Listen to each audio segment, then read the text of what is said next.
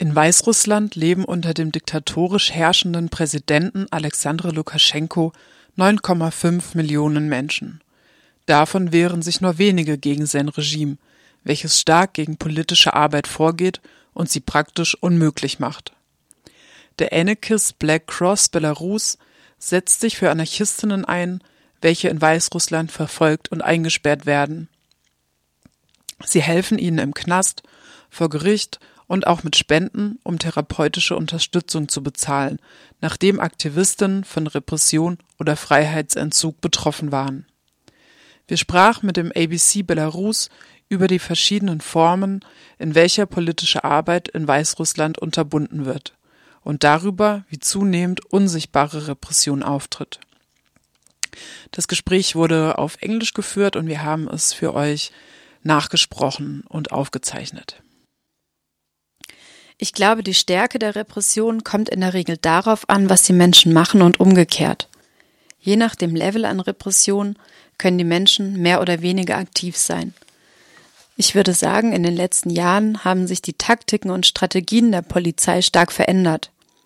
Zurzeit versucht das Regime in Augen der westlichen Welt liberaler zu erscheinen. Deshalb verwendet es derzeit weniger physische Gewalt und weniger sichtbare Formen der Repression. Also dass Menschen während Protesten in Gewahrsam genommen werden oder in den Knast kommen. Zurzeit werden hauptsächlich Geldstrafen verteilt, aber dafür in Höhe eines Monatsgehaltes in Weißrussland.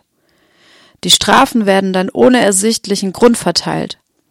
Momentan schauen sie sich beispielsweise die Fotos, die Menschen auf ihren Social-Media-Profilen haben, an und gleichen sie mit ihrer Liste von extremistischer Literatur und Medien ab. Diese Liste beinhaltet auch verschiedene Schriftzüge, ACAB und Klassenkampf gehören dazu. Wenn du das also irgendwo stehen hast, werden sie sich bemühen, dich zu identifizieren. Das machen sie vor allem bei Anarchisten oder Personen, die Posts über Anarchismus online verbreiten. Diese Menschen kriegen dann eine Geldstrafe in der Höhe eines Monatseinkommens eben. Das hält Menschen davon ab, an Literatur und Informationen zu kommen oder diese zu verbreiten. Die Bewegung wird mehr und mehr in den Untergrund gedrückt. Sie wollen wirklich verhindern, dass anarchistisches Gedankengut in der Gesellschaft verbreitet wird. Das ist eine Form der Repression, aber es gibt noch mehr. Für eine lange Zeit haben Anarchistinnen in Weißrussland versucht, anonym und von den Bullen nicht erkannt zu bleiben. Zurzeit kreiert die Polizei aber Internetseiten, auf welche persönliche Informationen über einzelne Aktivistinnen veröffentlicht werden. Uns ist klar, dass sie von den Behörden erstellt werden, denn sie verwenden Fotos, die während Durchsuchungen und Razzias beschlagnahmt wurden. Sie veröffentlichen sehr persönliche Details über die Privatleben von Personen, mit denen man zusammen ist, wann man Schluss gemacht hat und lauter solche beschissene, dreckige Details. Niemand in der Öffentlichkeit weiß wahrscheinlich von diesen Seiten. Im Grunde ist es sozusagen ein Krieg zwischen Anarchistinnen und den Bullen. Davor waren es nämlich die Anarchistinnen, welche eine Webseite kreiert hatten unter dem Namen Lukaschenkos Gang. Sie recherchierten darauf online gegen Bullen und veröffentlichten deren Wohnadressen und die ihrer Verwandten. Für die Polizei ist das jetzt also nur ein Racheakt. Aber ich kann berichten, dass viele Genossinnen davon verunsichert werden und nervös sind. Meine Strategie damit umzugehen, ist das Ganze nicht zu lesen da es nur an uns gerichtet ist. Es existiert nur, um uns, um uns nervös zu machen und uns glauben zu lassen, dass sie mehr wissen, als sie es eigentlich tun. Eine weitere, weit verbreitete Form der Repression gegen Aktivistinnen in Weißrussland ist, dass sie versuchen, jemand ein Delikt anzuhängen. Das soll heißen, die Behörden stecken sie, sie nicht aus politischen Gründen in den Knast. Sie beobachten ein und warten darauf, dass man etwas macht, das zum Beispiel nach einem Konflikt auf offener Straße aussieht. Oder du wirst zum Beispiel provoziert. Jemand pöbelt dich auf der Straße an und ihr werdet handgreiflich. Das passierte einem Genossen, welcher sich von einer betrunkenen Person, welche ihn attackierte, mit Pfefferspray wehrte und innerhalb von ein, einer Woche im Knast für Waffengebrauch gegen eine Person saß. Das machen sie, weil sie wissen, dass Menschenrechtsorganisationen und sogar der Westen sich gegen politischen Gefangenen äußern würde.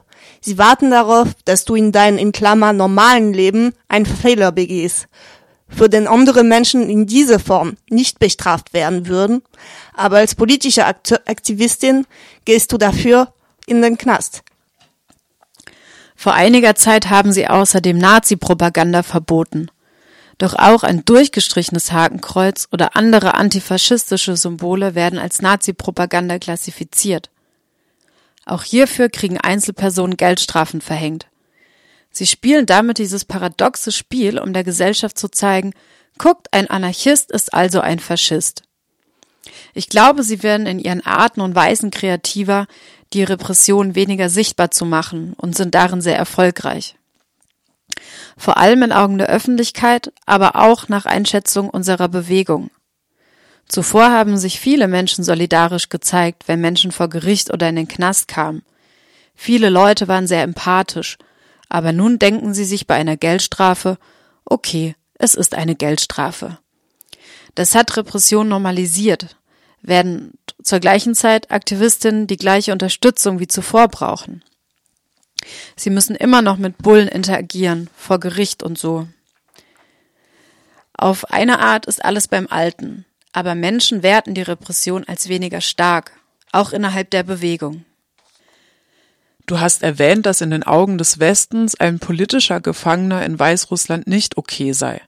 Das finde ich ironisch, denn natürlich sitzen in westlichen Ländern viele Anarchistinnen im Knast. Könntest du erklären, wie es dazu kommt? Ja, das ist tatsächlich ironisch. Weißrussland ist ein wichtiger geopolitischer Akteur zwischen Russland und dem Westen. Ich glaube, die EU möchte Weißrussland nicht als Mitgliedsstaat, aber sie möchten zumindest einen Verbündeten oder Freund gegen Russland. Also versuchen sie auf eine Art mit dem Diktator zu spielen. Zugleich müssen sie aber das Gesicht wahren, also dass sie demokratisch sind und Menschenrechte ihnen am Herzen liegen und solche Sachen.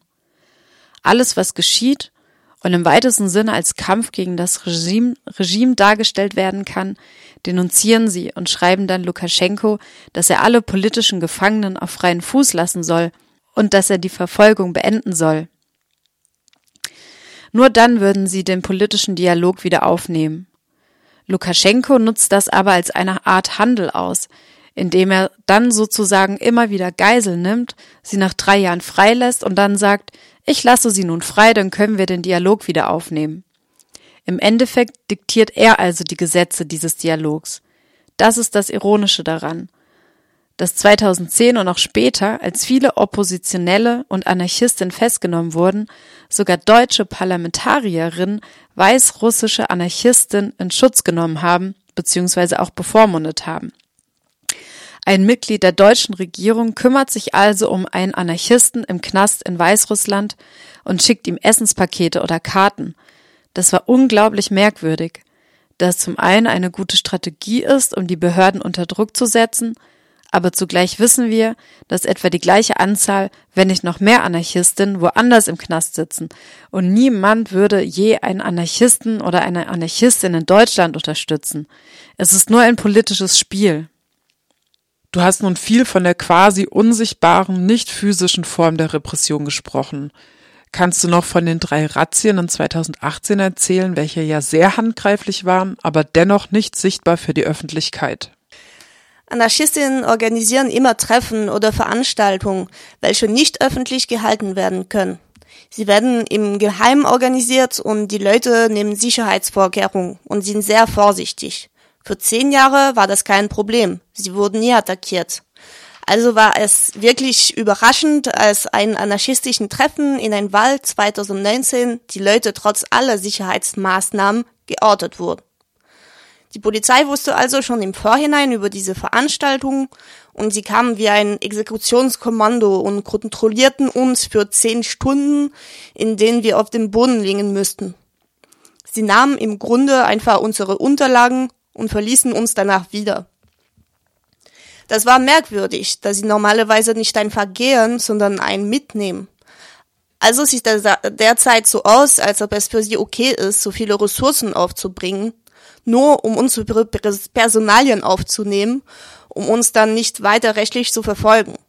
Sie brauchen die mediale Aufmerksamkeit also nicht. Sie wussten, dass wir ihnen keine Details nennen würden, haben uns aber später individuell angequatscht. Das ist eine effektive Strategie, da Menschen dadurch isoliert werden.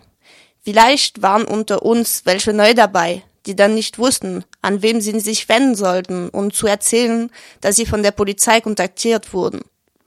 Letztes Jahr gab es drei solche Razzien.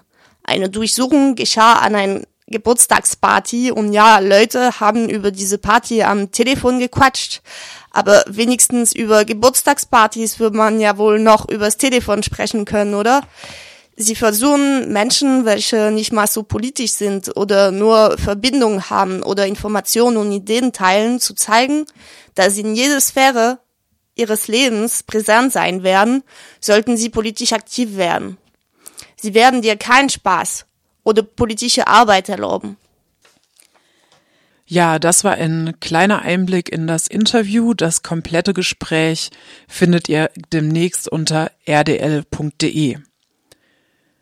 Im Gespräch erwähnte der ABC Belarus, dass sich ihre anarchistische Arbeit oft auf die eigenen Strukturen richten muss und darüber oft nicht hinausgehen kann. Dennoch gibt es einen Infoladen oder die Initiative Food Not Bombs in Weißrussland, welche so wie der ABC Unterstützung gebrauchen könnte. Ja, auf ihrer Website könnt ihr ihre Kontaktdaten und Möglichkeiten finden, beispielsweise um Geld zu überweisen oder auch Sachspenden zu schicken.